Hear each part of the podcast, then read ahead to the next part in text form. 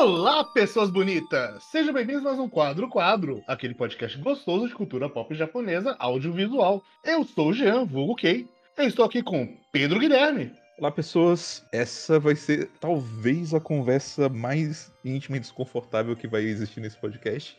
É, então se preparem que eu não sei se eu tô preparado. E Gabriel Guerreiro. É, seja bem-vindo, Sujoshimi, novamente. É, já é de casa. Estamos aqui pela, pela terceira vez de Shuzoshimi com Okaeri Alice, Uhum. que eu devo dizer que talvez seja, das coisas que eu li dele, seja a mais desconfortável de longe. É, a mais das confortável. Melhores. E dito isso, eu gostei bastante. É, como. Qual, qual foi a relação de vocês com o Okaeri Alice? Eu, eu li pra o podcast só. Vocês leram.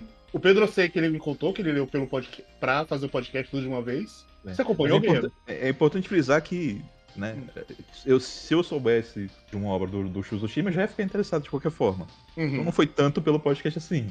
Mas eu, como eu tava preso debaixo de uma pedra, eu não sei de nada do que tinha acontecido no mundo dos animes dos mangás nos últimos anos. Então eu nem sabia que tava saindo o mangá dele novo. Então foi uma boa surpresa. É, então eu tenho mais uma surpresa pra você. Não estava saindo um, estava saindo dois.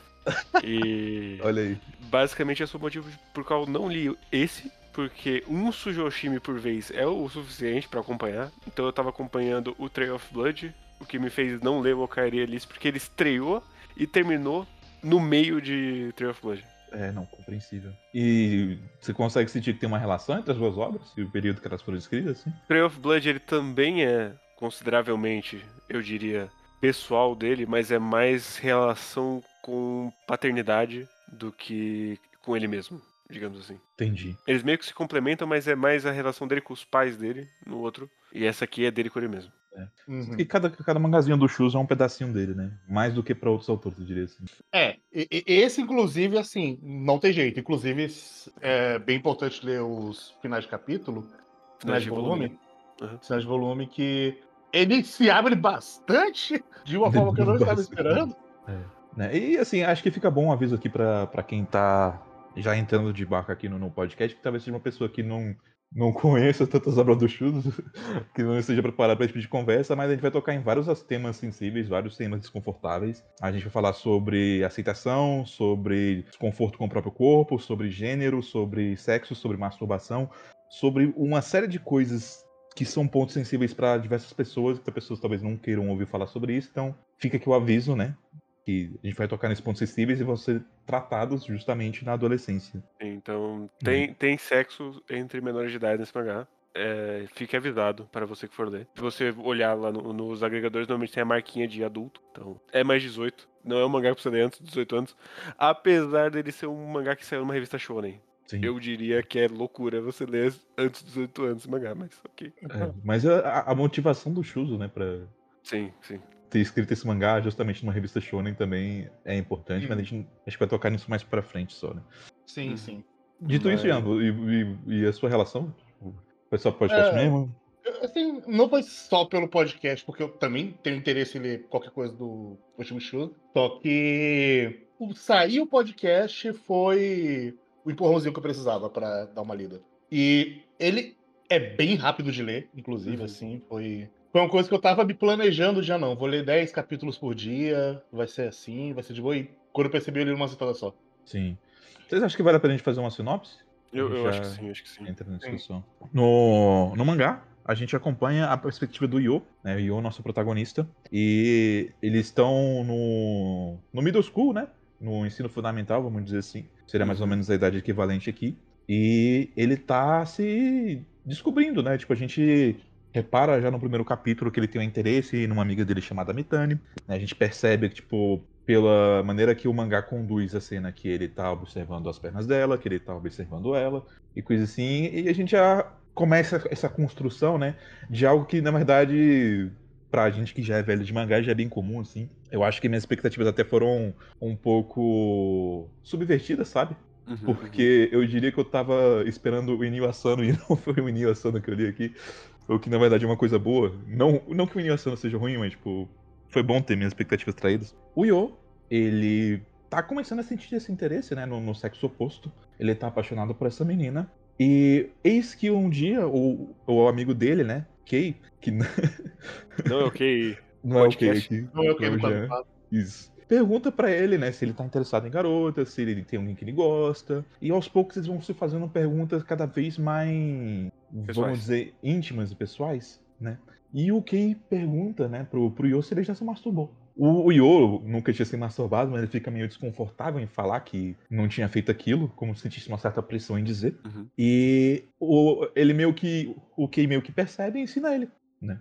E o nome do primeiro capítulo é O Despertar. E eu acho que é o despertar de muitas coisas, Sim. né? Pra começar, porque, tipo, o, a sinopse do mangá fala que o Yo presencia uma cena que faz ele despertar. Eu acho que essa é uma sinopse meio errada, porque eu não acho que seja só isso. Na verdade, nem acho que seja isso. Porque o Yo já tava despertando. Era algo que já tava acontecendo e as pessoas estavam despertando ao, ao redor dele, né? O que acontece na puberdade. Uhum. Uhum. E, e aí o Yo acaba presenciando a cena da Mitani, a garota que ele gostava, na amiga de infância dele e do Kei, se declarando pro Kei. E o Kei beija a Mitani. E o, o Yo ele tem um misto de tristeza, pavor, irritação, excitação e tudo ao mesmo tempo. E a partir de então, ele passa a ignorar o Kei, que era o melhor amigo dele. O Kei tenta se aproximar, tenta conversar com ele, coisa assim, mas ele não dá abertura. E eventualmente o Kei acaba se mudando de cidade Pra Hokkaido. né, para Hokkaido. E o Yo ele se sente arrependido de não ter voltado a falar com o Kei, né? De que as coisas tinham acabado dessa forma. E passa aí um, um fast forward uns três anos depois, né? Quando eles já estão agora no ensino médio. O Yo, ele está entrando no ensino médio.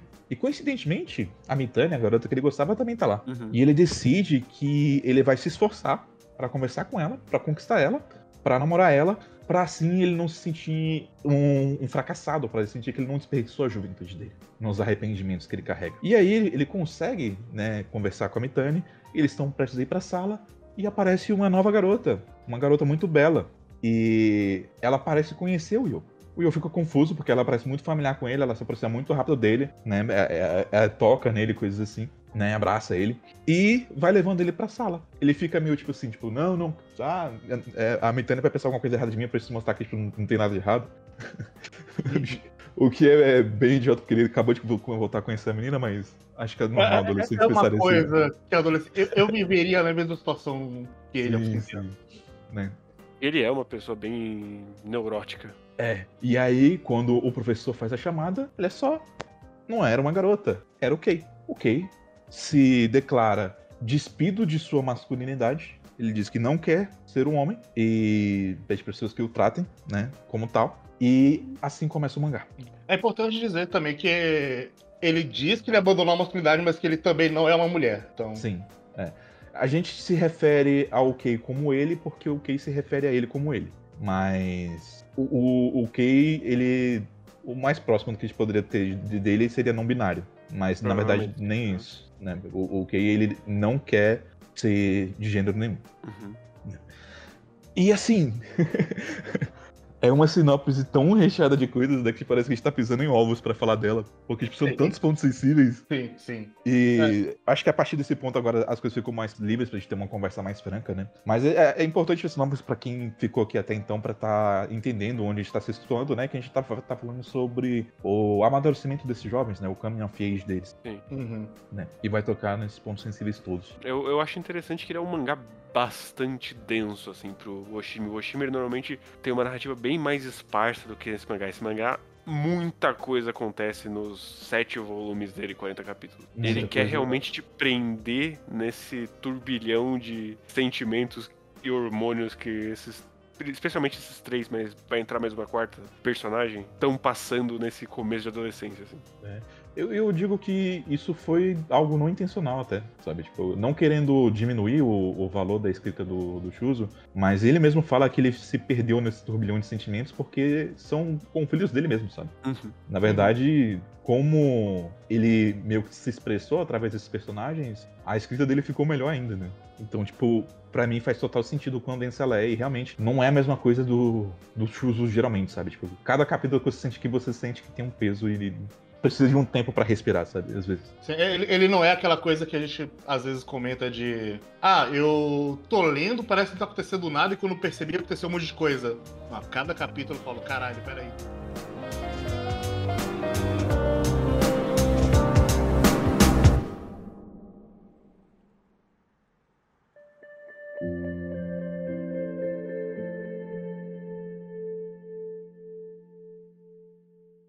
Além disso, acho que vale a nota de talvez um pouquinho de grão de sal aqui no cast, porque existe o negócio de que são três homens cis discutindo os assuntos. Sim, sim. Mas assim, né? Muitas das coisas que a gente vai falar aqui são nossas próprias experiências também, né? Sim, sim. A gente chegou, já chegou a mencionar num outro cast, mas eu sou bi. O Jean, até onde eu sei, é bi também. Sim, Né? sim, eu sou. O Guerreiro eu não sei, nunca perguntei pra ele, pra ser sério. Eu sou hétero. É, Mas eu acho que a gente não vai poder, né, dar voz a todo mundo aqui, mas a gente tem muitas coisas que a gente pode falar sobre, principalmente sobre masculinidade tóxica e sobre como isso afetou as nossas vidas. Sim. E como a gente se relaciona, com mangá dessa forma, sabe? Uhum. Uf, Porque teve tanta coisa aqui, tanta coisa assim que, ah, que para mim foi doloroso ter que ler, mas Ah, foi sim. bom também refletir sobre. Aqui tem um monte de coisa que bate perto demais onde eu queria que batesse. É, para mim, tanto em questão de sexualidade quanto em questão de masculinidade tóxica, às vezes quando eu penso em tudo que eu quero falar, eu fico. Eu me seguro até demais, porque na verdade tem muita coisa que, se eu saísse falando, eu ia atropelar muita coisa pela frente. E também porque é difícil falar sobre essas coisas, porque são coisas pessoais. né? É, e tipo, eu acho que apesar de serem temas que vão abordar várias pessoas, é um mangá muito pessoal. Muito pessoal. Ao ponto em que eu me sentia mal de estar lendo, porque eu achei que eu não devia saber tanto assim desse homem.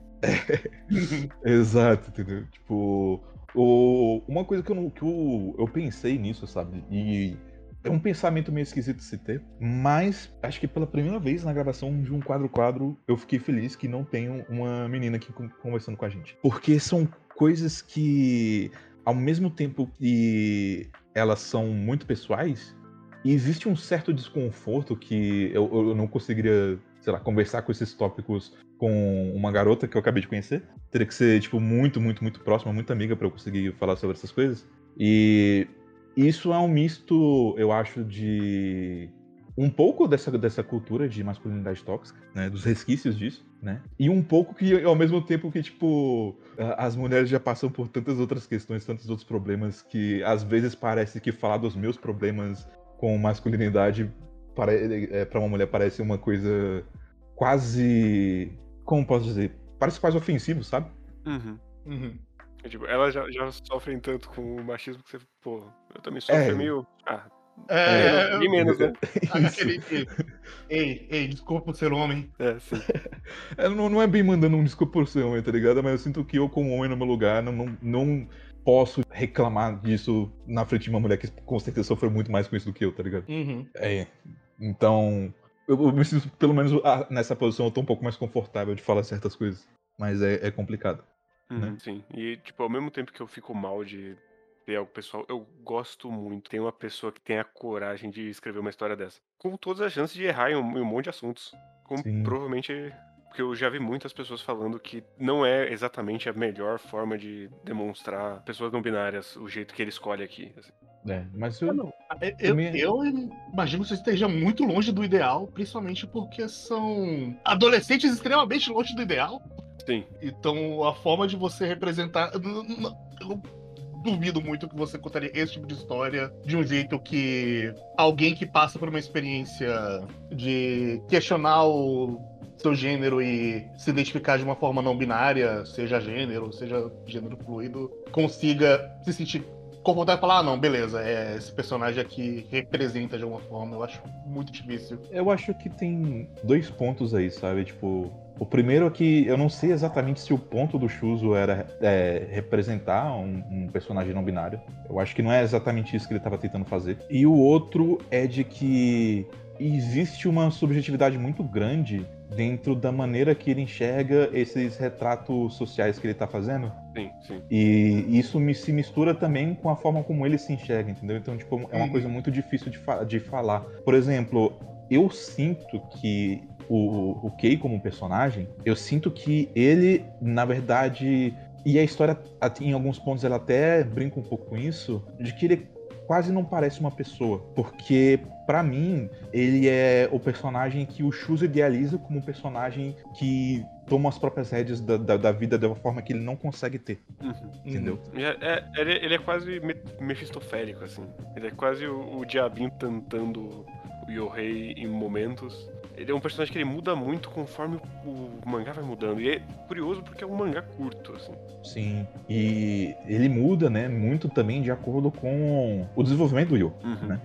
E quando eu me toquei, por exemplo, de que quando minha- as minhas expectativas foram traídas no primeiro momento, eu logo entendi que, na verdade, aquela era uma forma meio machista de pensar, talvez, porque a maneira que o Yo enxerga o Kei de, de forma estereotipada, né? Do tipo, o, o Kei é o ideal do Yo. Então, tipo, ele é o cara que é atlético, ele é o cara que é bonito, ele é o cara que é inteligente, ele é o cara que as garotas gostam. E tudo isso na cabeça do Yo é aquilo que ele não era, que ele não conseguia ser, né? Uhum. Ele promete pra si mesmo que ele vai se tornar esse cara, porque ele precisa provar pra si mesmo que ele não é um fracassado nas próprias palavras dele, né? E ele nem para pra pensar que não era daquela forma que o Kei se enxergava, e não era aquilo que o Kei queria transparecer. É, é é curioso, assim, e uma, uma coisa que eu gosto muito no começo dessa história é o quanto o Yo não enxerga nem o Kei e nem a Yui como pessoas, assim. Sim. Não, não Nem ele mesmo, às claro- vezes. É, também. Mas não, não, não dá pra entender por que, que ele gosta da Yui, além do fato de que, ah, ela é bonitinha. Sim, Uhum. né? Até quando ela pergunta pra, pra ele, tipo, tem uma hora que ela pergunta pra ele, ah, o que, que você acha bonitinho em mim? E ele dá uma resposta tão genérica.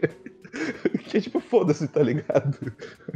Ele, ele não consegue, tipo, falar nem de um momento, nem de uma coisa, assim, de uma experiência que ele teve com ela, nada, tá ligado? Sim. Ele fala, tipo, ah, é, é, quando você ri é bonitinho. Tipo, porra. né? E, e eu sinto que a, a, a Yui também, porra, que personagem que vai ser mal interpretada por tanta gente, mano. Vai. Ah, Porque ela sim. tá sofrendo tanto quanto, tá ligado? E, tipo, há muita gente vai achar que ela é só vilã, ligado? Que Tipo, ela é a megera. é, tipo, na verdade, ela tá sofrendo pra caralho por conta disso tudo, tá ligado? E ela não quer ser objetificada, Mas ela E se ela- objetifica porque ela acha que é isso o. ela acha que é dela. isso que ela deve fazer. É. Eu acho, eu acho que, do- nossa, cara, as decisões que ela toma são tão dolorosas, cara, tão dolorosas que é, é difícil. É, tipo, primeiro que já tem a decisão muito questionável do, do Cage, a menina fala, ah, eu gosto de você, ele vai lá, beija e fala, ah, não sinto nada, tchau. Porra, é. Foi um otário. Um pau no cu do caralho, tá ligado? Né? Ironicamente, esse é um dos, dos momentos mais humanos assim, do Kei, né? Porque eu acho que como, como ele é idealizado o tempo todo, como essa figura que tem tanta segurança de si, né? Tipo, tem alguns momentos em que o Shuzo demonstra a fragilidade do Kei também. E o Kei também tem sentimentos, isso é mostrado ao longo da obra, né? Mas existe sempre esse esforço de fazer com que ele mantenha a postura Uhum. né? De que ele saia por cima, de que nenhuma situação vai deixar ele. Confortável. Nenhuma situação. É, nenhuma situação vai pegar ele despreparado, né? Uhum. E esse é um dos momentos em que ele é só egoísta, né? Que ele só pensa nele. Sim, eu, eu gosto muito da jornada dela ali, de como essa paixão de criança mal resolvida, que não tinha muito como ser bem resolvida, vai virando uma obsessão. E aí ela vai atrás do melhor amigo do, do Kei, porque ela quer machucar ele do jeito que ele machucou ela. E aí vai virando uma bola de neve de insegurança e não saber o que fazer também, porque não tem um ser humano pra ajudar essa menina. E ela vai Sim. se afundando. O pior, mano, é que, tipo, eu sinto que no começo ela genuinamente tentou, sabe? Tipo, sempre houve ali uma maldade de, ah, é, eu quero que você se afaste do, do Kei, eu quero machucar o Kei. E, claro, ela nunca tinha deixado os sentimentos, a obsessão dela de lado, né? Na verdade, tipo, não dá nem pra dizer que aquilo são sentimentos de amor, porque é meio que um grande trauma, um grande abismo na vida dela, né? Foi algo que acabou com a autoestima dela, foi algo que deixa ela. que é- ela meio que vai atrás disso pra se recuperar, né? Recuperar a própria imagem que ela tem dela mesma. E e é curioso, tipo, quando a gente tem o flashback dela, lembrando de por que que ela gosta do, do Kay, também parece que é uma questão de que ela gosta do Kay porque ela tem que gostar do Kay porque ele é um menino bonito. assim. Sim, não é muito diferente da visão do Yu. Não. Né? Inclusive, isso é até enfatizado, né, pela questão da- das meninas falando dele, né? Pensou, realmente, não sei o quê. E, e ela notando que, na verdade, o, o Yo tava lá do lado dele o tempo todo também, né? Uhum. Algo curioso, né? Mas assim, eu sinto que eu sinto que durante o, o período inicial, assim, eu sinto que ela realmente queria ter tentado fazer dar certo com o Yo. Queria ter tentado encontrar algum valor pra si mesma, né, no relacionamento com ele. E, e acho que justamente por isso, não conseguia fazer com que o relacionamento andasse, né? Não conseguia beijar ele, abraçar ele, etc e tal. E se, ele- e- e se o Yo não fosse idiota de querer forçar essa situação a acontecer e ter dado espaço pra ela e tempo, talvez as coisas pudessem ser diferentes, né? Mas ele não faz isso. E é perfeitamente compreensível, compreensível no sentido de não de que ele fez a coisa certa, mas adolescentes são impossíveis de fazer merda assim, tá ligado? Não, e eu, nossa, eu gosto muito desse capítulo, porque esse capítulo é todo mundo falando, não, mas esse é o papel, né? Você É. tem que beijar ela. Uhum. Como Exato. assim você não beijou ela? É, é isso que você tem que fazer, você você tem que beijar ela. Ela tá esperando que você beije ela. E aí, esse é, o, esse é o primeiro volume que depois ele fecha com um, um epílogo do próprio time falando o quanto, quantas vezes ele fez coisas porque era a obrigação do homem fazer. Uhum. E eu vou abrir aqui pra contar a primeira história pessoal, né? Que me lembrou ele falando dessas coisas. Foi. Chega um, um limiar, assim, na, na, na sua adolescência, né? Quando você tem uns 12, 13 anos, em que o- os seus amigos, né, estão ficando com garotas e tá tendo esse interesse, esse back and forth e tal. E aí, né, o, geralmente os amiguinhos mais experientes, eles querem que os outros amigos, né, tenham suas primeiras experiências também. Uhum. Então eles colocam uma certa pressão ali pra, pra você fazer alguma coisa. E, tipo, é meio irônico pra mim, porque na verdade eu não tinha tanto interesse nisso. Eu, eu sempre fui uma pessoa romântica, tá ligado? Então, tipo, eu esperava que as coisas fossem acontecer de um jeito muito idealístico. Mas eu não, tipo, tinha interesse em ninguém especificamente, nem nada assim. E eu também já tinha beijado na boca antes de estar né, nesse colégio especificamente, que era um colégio católico, de passagem, né? Mas antes disso eu tinha estudado em escola pública, eu já tinha ficado com uma menina lá e tal. Não foi uma experiência legal também. E eu acabei de invadir outra experiência enquanto eu estou contando essa experiência. Mas enfim, vou continuar essa história, né? E aí, uma amiga minha da minha rua, né, combinou com os amigos meus de me apresentar uma outra amiga dela pra eu ficar com ela. E aí a gente ficou, eu e a menina ficamos. Só que, tipo, primeiro que teve o desconforto dos olhares curiosos, né? Porque todo mundo quer assistir, todo mundo quer ver, Ah. ah, meu Deus, eles vão beijar. E segundo que eu tinha acabado de conhecer a menina, né? Então, tipo, precisava de um certo tempo pra que as coisas. para que as coisas, tipo, fluíssem de forma mais natural, né? A gente Uhum. continuou ficando por mais uns dias, né? E de uma forma muito impossível e idiota, que eu não lembro exatamente como aconteceu, mas eu acho que foi meio que uma questão do grupo ali que tava ao nosso redor, a gente decidiu que ia namorar, né? Boa. É. Só que aí. O, o dia passa e chega no final do dia e a menina vem conversar comigo. Ela fala: Olha, então, eu acho que a gente tá indo com um pouco de pressa demais. Eu acho que ah, namorar agora não, não é a coisa certa, sabe? Tipo, quero te conhecer melhor, etc e tal. Só que o negócio é que, tipo, ela foi falar disso comigo na frente da saída da escola. Claro.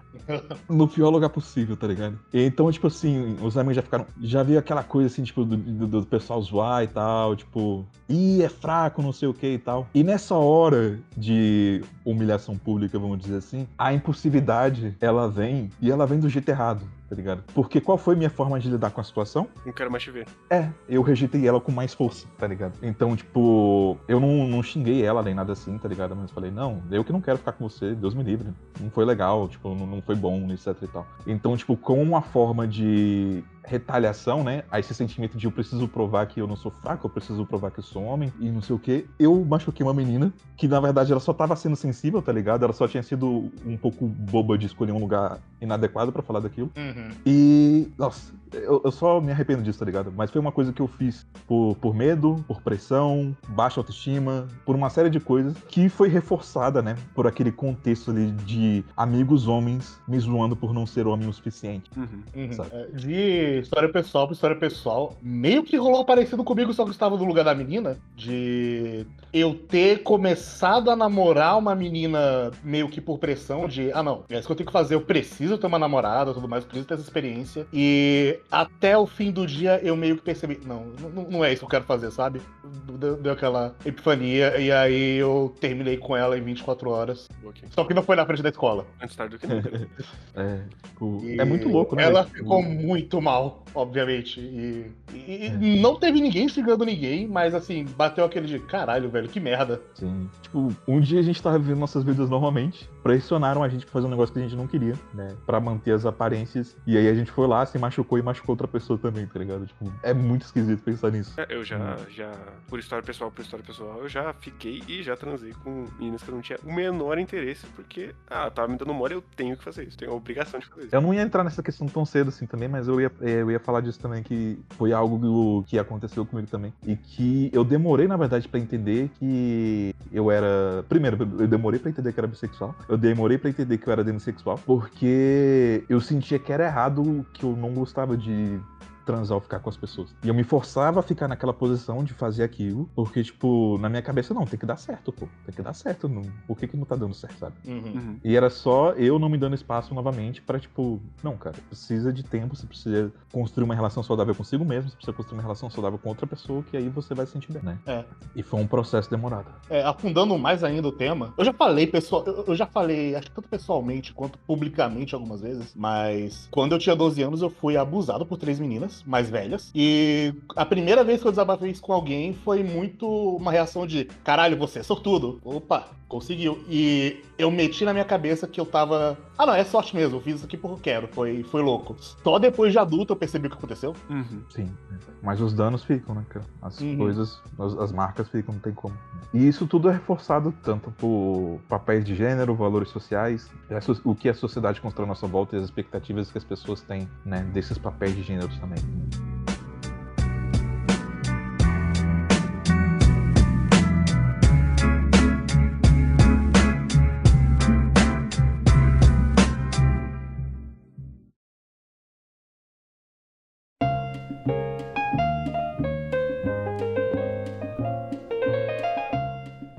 voltando pra história, o Io, ele também tem uma certa confusão em relação à forma como ele se sente, né? Ele se sente definido por esses papéis sociais, né? Por as expectativas sociais e por todas essas coisas ruins que acontecem ao redor dele. E ele se vê incapaz de lidar com os próprios hormônios, né? Ele é muito levado pela impulsividade, pelo, pela luxúria, né? Pelo desejo dele. Uhum. Eu queria saber como é que vocês encaram a perspectiva do Yo, a perspectiva do, do de gênero, a maneira como ele lida com as coisas. Porque por um tempo eu senti um pouco de dificuldade de encarar de uma forma natural a maneira que, como ele evoluiu ao longo do mangá. Mas eu acho que isso também é, é reflexo das, das reflexões do próprio Shuzo acerca de si mesmo, sabe? Então eu acho, eu acho compreensível que talvez fosse um personagem que o Shuzo não sabe exatamente o que ia fazer com ele em determinado ponto da obra. É, eu, eu acho ele um personagem interessante. Eu acho que ele é mais interessante, talvez, como representação do que como psique em si. Eu acho que é mais interessante ver o autor, através do personagem ali,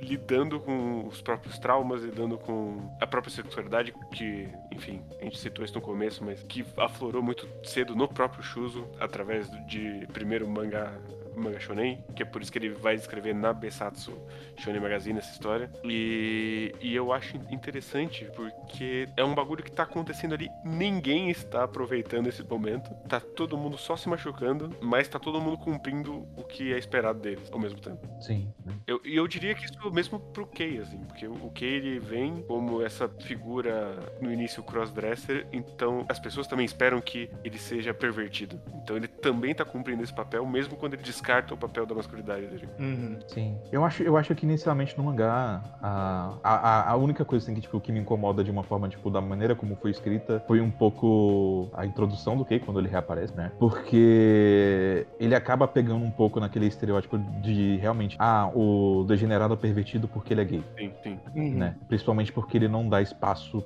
pro Yo, né? Se pro Yo ser consentir, na verdade, né? com o que ele tá fazendo. É, não, é, é uma sequência gigantesca de abusos ali no começo. De... Não Ele só tá começo, né? forçando. Sim, sim. É que depois muda quem tá fazendo o abuso. Mas o Kei, ele começa ali já forçando a barra até o final. E assim, eu acho que é inevitável você ficar com raiva dele no começo. Sim, sim. Falar, caralho, o que, que você tá fazendo, pelo amor de Deus? É que eu acho que pra mim isso tá no grande, na grande, no grande cerne de Welcome Back Alice, assim, que é essa questão de que a gente perde a nossa pureza quando a gente chega na puberdade e ela vem com violência, ela vem sem perguntar e é irreversível. Então eu acho que tanto o Kei quanto a Mitami, nesse- nessa questão do, do abuso do, do Yo, é mais esse o- os instintos atacando você do que os atos de um personagem em si. Sim, sim. E eu, eu acho que ele retrata isso bem, na verdade. O, o- ele deixa muito claro o quanto que os impulsos do, do Yo são algo que tá machucando ele por dentro. Uhum. E esses impulsos eles são direcionados de formas diferentes, né? De acordo com, com a situação, e muito disso reflete né, a maneira como ele se relaciona com, com o Kei e com a Mitani. Né? Eu acho que o, o Kei, depois de certo ponto, a chave vira um pouco e ele se torna um personagem mais. A palavra não é, não é suporte, mas vamos dizer solidário, né? As dores do Yo, mas talvez para alguns a mudança pode até ser um pouco brusca, né? Considerando o quanto que ele estava sendo incisivo antes. Eu acho um pouco brusca mesmo. Né? Que tem um, tem um misto ali de autodepreciação também do, do Kei de ah, é, eu queria correr atrás dele, mas eu não vou correr atrás dele porque talvez ele se sinta melhor assim. Então, tipo, não tem problema se eu for a pessoa que ficar sofrendo. Uhum. Né? Ele se coloca nessa posição e deixa as coisas rolarem. É, é que, é que acaba ficando estranho pelo quão incisivo ele é no começo e depois ele fala: Não, agora eu vou, vou, dar, vou dar dois passos para trás e deixar ele fazer o que ele quiser. Eu acho meio Sim. esquisito. Mas ao mesmo tempo, uma das páginas mais, boni mais impactantes e bonitas desse mangá, para mim, é quando a, vai a mocinha desenhar ele e os dois ficam pelados assim e se abraçam. Eu acho muito bonita essa página.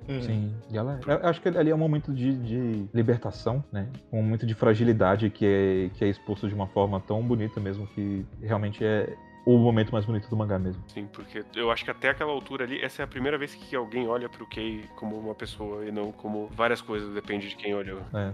Uhum. Né? E o, o Yo tem esse conflito dele com, com o próprio desejo dele, né? Ele não consegue, né, inicialmente admitir o quanto que ele se sente atraído pelo Kei. Uhum. E ele sabe que ele tá se colocando numa situação com a Mitani em que ela tá se machucando e que ele tá se machucando. Uhum. Mas eles são empurrados para isso, né? Novamente pelos papéis que eles acham que devem cumprir, porque eles acham que vão encontrar coisa certa um com o outro. E, não, de novo, eu acho que eu sempre preciso reforçar que talvez eles até pudessem encontrar, mas eles foram eles tomaram as escolhas erradas. Ah, não, é que eles não ficassem juntos. Talvez não aconteceria nenhum trauma bizarro entre é. eles se eles não tivessem se forçado tanto. Sim, tipo, a Mitani se forçando a transar com ele pra tentar ser desejável, pra provar um ponto pro, pro Kei, e ele broxando e ela não aceitando isso, ficando puta, achando que é culpa dela, tipo, puta que pariu. Uhum. Tanta uhum. merda que acontece de uma vez só. Que, tipo... E ao mesmo tempo, tipo, são erros que são tão, tão comuns de acontecer, principalmente para pessoas que estão ainda amadurecendo, que não conseguem enxergar, né,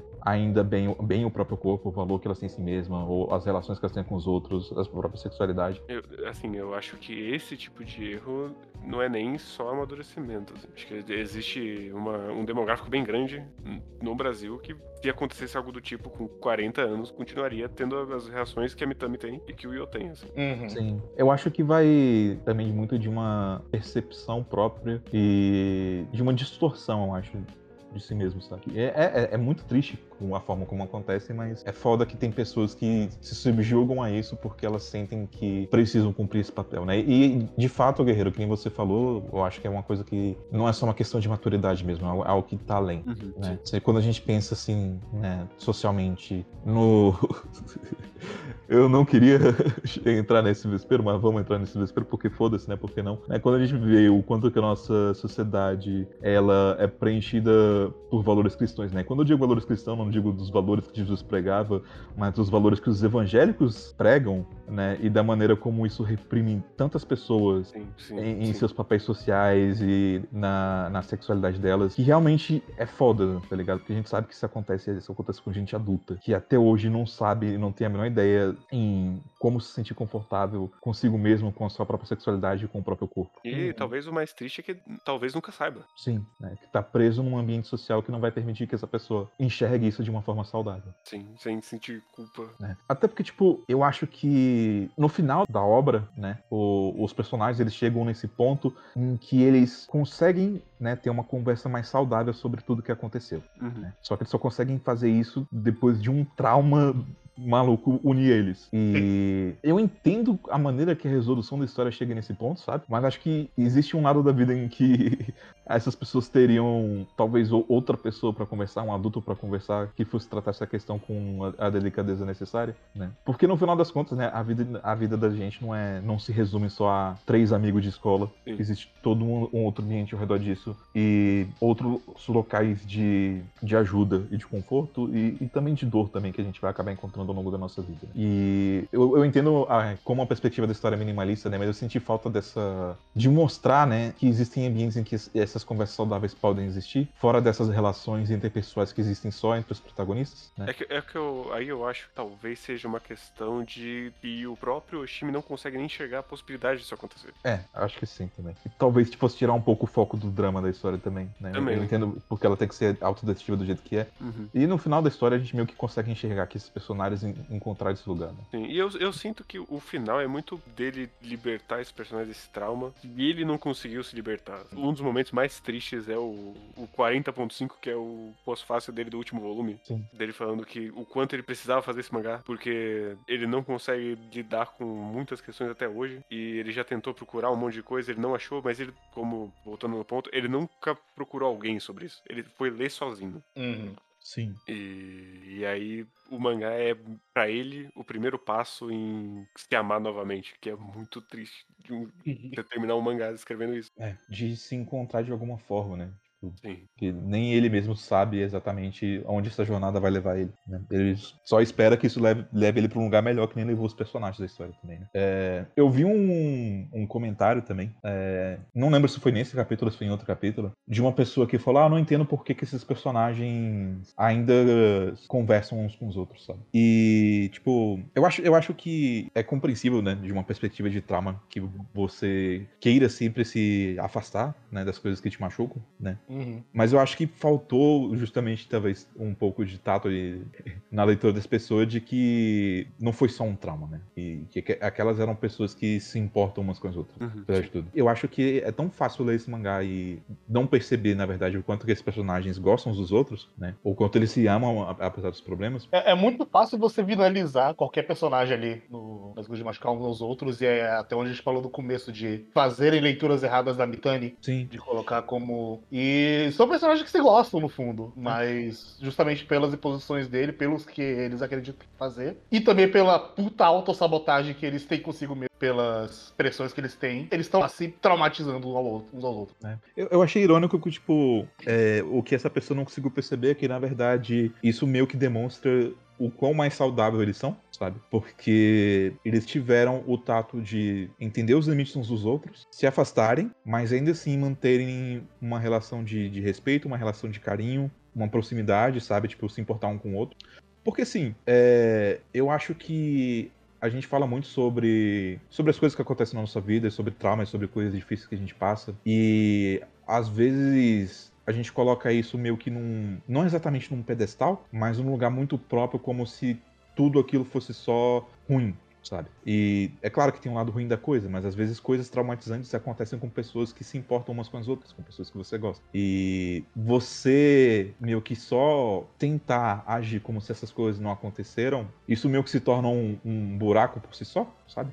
Um, Uhum. um outro trauma por si só, que eu acho que pode acabar, acabar alimentando mais coisas negativas que positivas. Mas é claro que eu não, eu não quero dar diagnóstico pra ninguém, sabe? Cada um tem sua própria bagagem, cada um tem sua própria experiência e tem que procurar a forma mais saudável de lidar com isso. Eu só acho que é uma, é uma coisa que tem mais de uma resposta e que tem formas muito diferentes de lidar com isso, sabe? E É uma tentar fechar é uma isso numa certeza que não, não, não dá pra ter, assim. né? é, eu, eu acho que só não é certo fechar isso numa caixinha.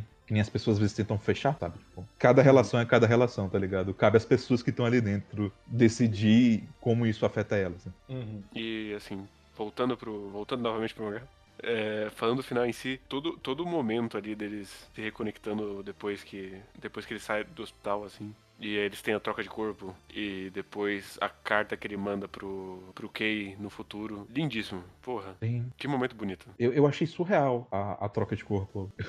Eu, eu, eu não, não, não- Nunca imaginaria da- daquela forma, sabe? Uhum. Mas Uhum. realmente é um, é, um, é um momento muito bonito. E meio que, tipo, talvez até um pouco por isso que eu acredito que o objetivo do, do Shuzo não era tanto fazer um retrato de não binariedade, mas meio que um, uma- um despimento completo das barreiras de gênero, sabe? Sim, sim. Que- é, é muito bonito a forma como aqueles personagens se, se encontram naquele campo vazio e eles encontram um ao outro, finalmente, em diversos sentidos diferentes. Aí, aí quando eles voltam, eles finalmente são pessoas inteiras, porque eles eram meias pessoas até ali. Sim. Uhum. E é tanta coisa, a gente meio que atropelou muita coisa, mas também eu acho que não teria como não atropelar falando dessa obra. Quer falar dele cortando o pito fora? Tipo, sabe que a gente já falou tanto da resolução do conflito que nem- e, e, dos problemas no gerais que, que ele tem. Que eu, eu, eu, nem sei se vale a pena tocar tanto nesse ponto.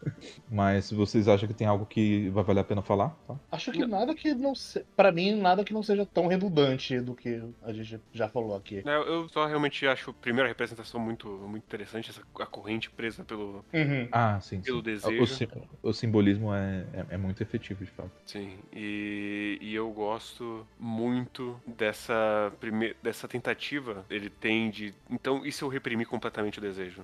Eu vou resolver o meu problema? E não, o problema não tá aí. Não, não tá mesmo. E é, eu, eu, eu gostei da representação, até porque eu já me senti de forma parecida, né? Uhum. Mas é, é aquela coisa, de fato, não, não é reprimir, sabe? Você tem que saber como lidar com as coisas, né? Uhum. E eu, eu acho que uma coisa que pessoalmente me ajudou bastante foi ter encontrado amigos com quem eu pudesse conversar sobre isso, sabe? Tirar um pouco o estigma e o peso da conversa sobre sexo e conversar de uma forma saudável sobre isso. Sim, sim. Com certeza. Foi algo que me ajudou bastante, né? E, e, e isso foi algo que, para mim, demorou muito tempo para acontecer, né? Porque, tipo, durante minha adolescência praticamente inteira, né? Até os 17 anos, quando eu saí do ensino médio, eu tava num grupo de, de amigos que eram basicamente heterocis normais, com essas expectativas de, de gênero e expectativas do que, que um homem deveria ser, né? Uhum. E então, tipo, eu não conseguia ter uma conversa franca sobre isso, porque, primeiro, eu nunca me senti confortável com a maneira com os, os meus amigos daquela época conversando sobre isso, sabe? Eu achava uma, uma maneira muito, muito vulgar, muito é, esquisita, né? Porque na verdade o que eu não entendi naquela época é que eles estavam só objetificando mulheres mesmo. É, sim, eu, não, eu não entendia a ideia de ah, vamos sair e, e, pegar geral e transar e não sei o que, tipo. Colocar como se fosse troféu e não como outro ser humano. É, uhum. sabe? E isso era algo que sempre me deixava desconfortável. E só depois que eu saí, que eu, eu comecei a sair com outras pessoas, que eu consegui conversar sobre essas coisas e entender elas de um lugar melhor. Uhum. Né? E, e foi ironicamente quando eu encontrei pessoas que não eram héteros cis. foi aí que eu consegui me entender melhor e conseguir aceitar as coisas melhor. E eu acho que foi muito importante meu processo de desenvolvimento para me libertar disso, sabe? E de não, me, não de me olhar de uma forma que eu me sentisse pressionado por conta disso. É, é, é, é foda que, pelo menos na minha experiência, um pouco parecido com a sua na adolescência, de passar de. Eu não estou me sentindo confortável e todo mundo ao meu redor tá me criticando. Só que eu lembro que tava num lugar muito esquisito de que eu tinha contato e amizade com pessoas que estão eram cis, só que elas meio que estavam também se entendendo do outro lado e se machucando. Então uhum. era aquela coisa de absolutamente ninguém ninguém tá confortável de falar sobre a real. A adolescência tá pra isso, né? Uhum. É, tipo, ironicamente, a única pessoa que, que eu me sentia um pouco confortável de falar essas coisas era meu melhor amigo da época, tá ligado? E porque ele também se sentia mal. então, foi, foi, meio que curioso como essas coisas acontecem. Mas acho que só como, né, pra gente falar um pouco sobre tudo da obra, porque a gente meio que foi para todo lugar, né? É... Pra todo lugar. E meio que tem um monte de lugar ainda para ir, assim, se a gente fosse trinchar, porque.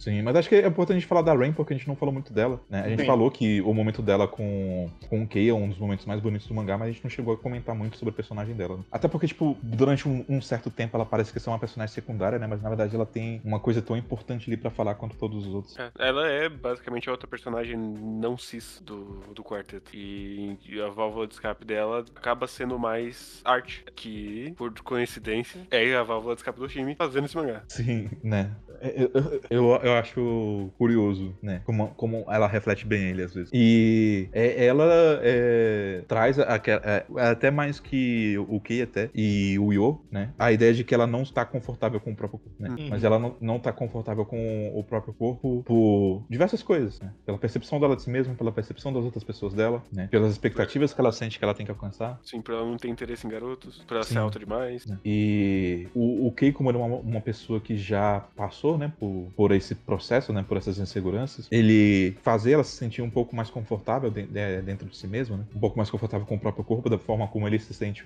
mais confortável com o próprio corpo também, eu, eu, é realmente o, a parte mais bonita do mangá, né. É, e eu gosto, gosto muito do, de como ela surge na história, porque ela surge, ela idolatra o Kei, aí ela faz uma primeira arte que o Kei olha e fala, mas eu não sou bonito assim, porque ela, ela também tá colocando ele nesse pedestal de o, tudo que eu quero ser. Sim. E aí quando ele se desce pela primeira vez, aí ela faz um desenho que o Kay olha e fala, ah, então eu sou assim. É. E, e ela também, né, tem tem um ponto em que ela percebe o que ela fez e pensa, não, tá, eu comecei do jeito errado. Uhum. É, vamos tentar entender quem o que é, vamos ser amigo dele, e aí depois a gente vê o, o, o que que rola. né? Uhum. E, e até certo ponto, né, ela fica ali acompanhando aquele, aqueles relacionamentos de fora, né, vendo as pessoas se machucando. E, e, e pare, poderia parecer que ela não tá se machucando também, né, mas na verdade ela tá, né, porque ela passa a se projetar um pouco naquelas pessoas também. Sim. Então é, é inevitável. E ela nutre um sentimento, talvez, romântico ali pelo, pelo Kay, no final das contas. Sim, sim. É algo que fica em aberto, né? Mas ela é a mais saudável dos quatro. Ah, É, sim.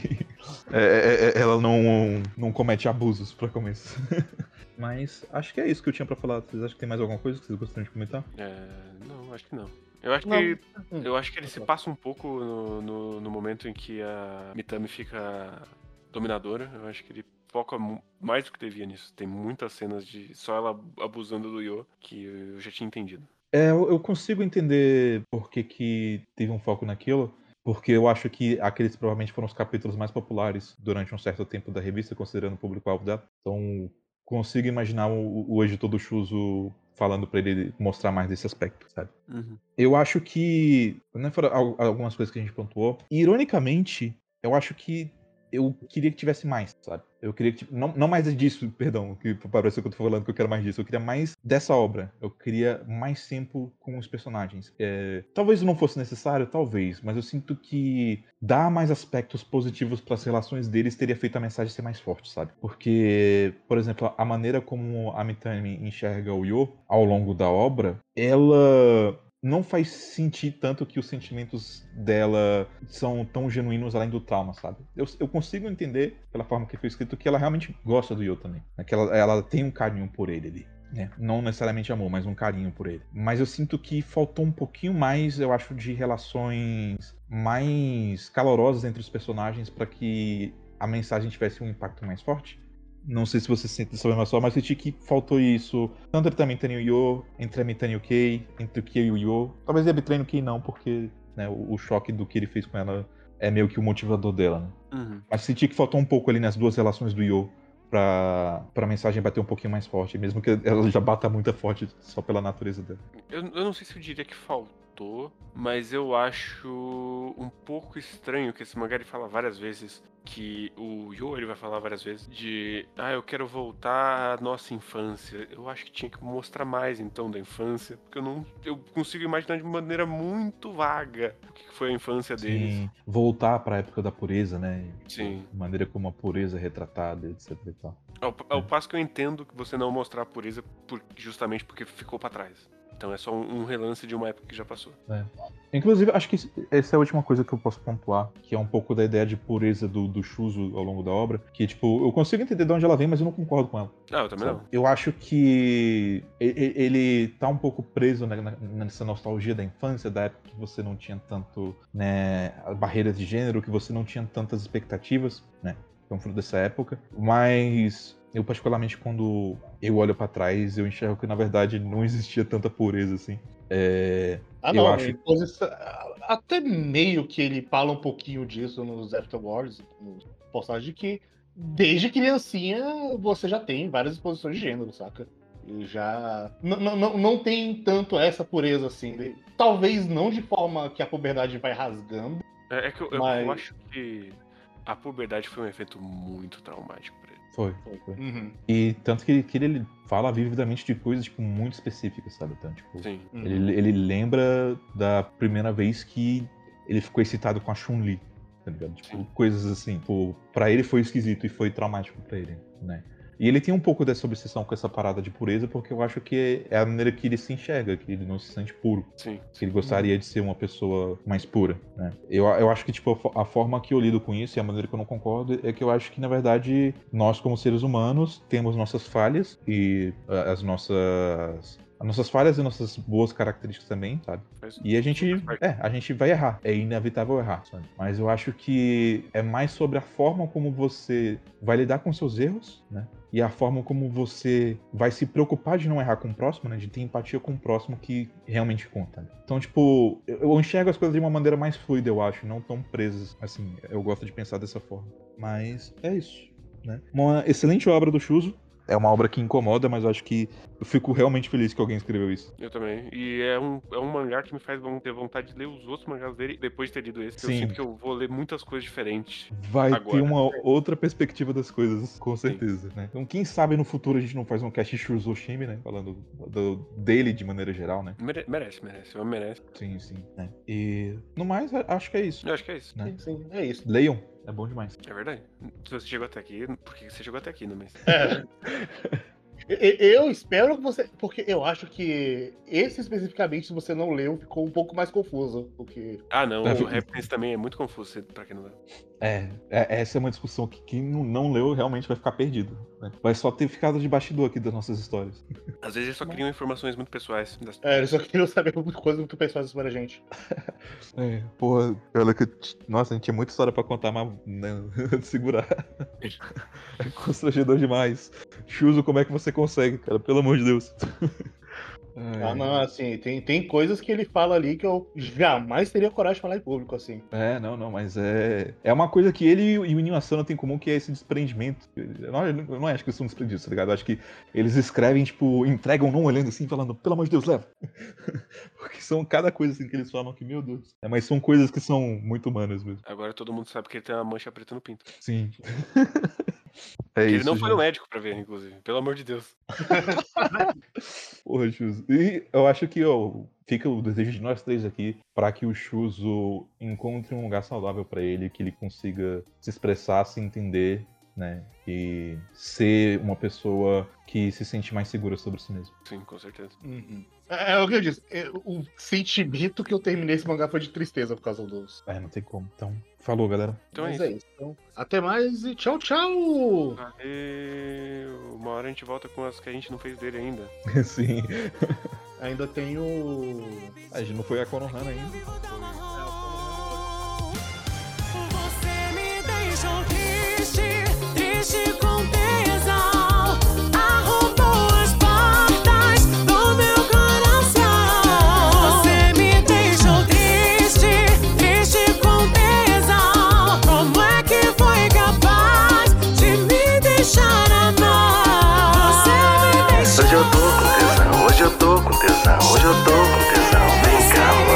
Hoje eu tô com tesão, hoje eu tô com tesão, hoje eu tô com tesão. Vem cá, moção.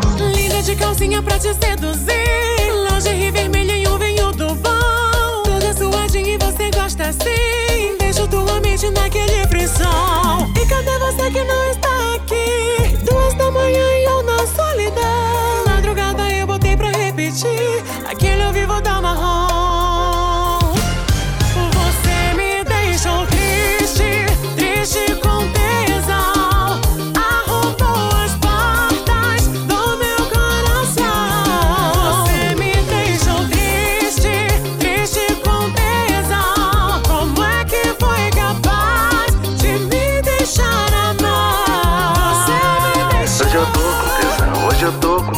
hoje eu tô com tesão, vem cá, mansão. Hoje eu tô com tesão, hoje eu tô com tesão, hoje eu tô com tesão.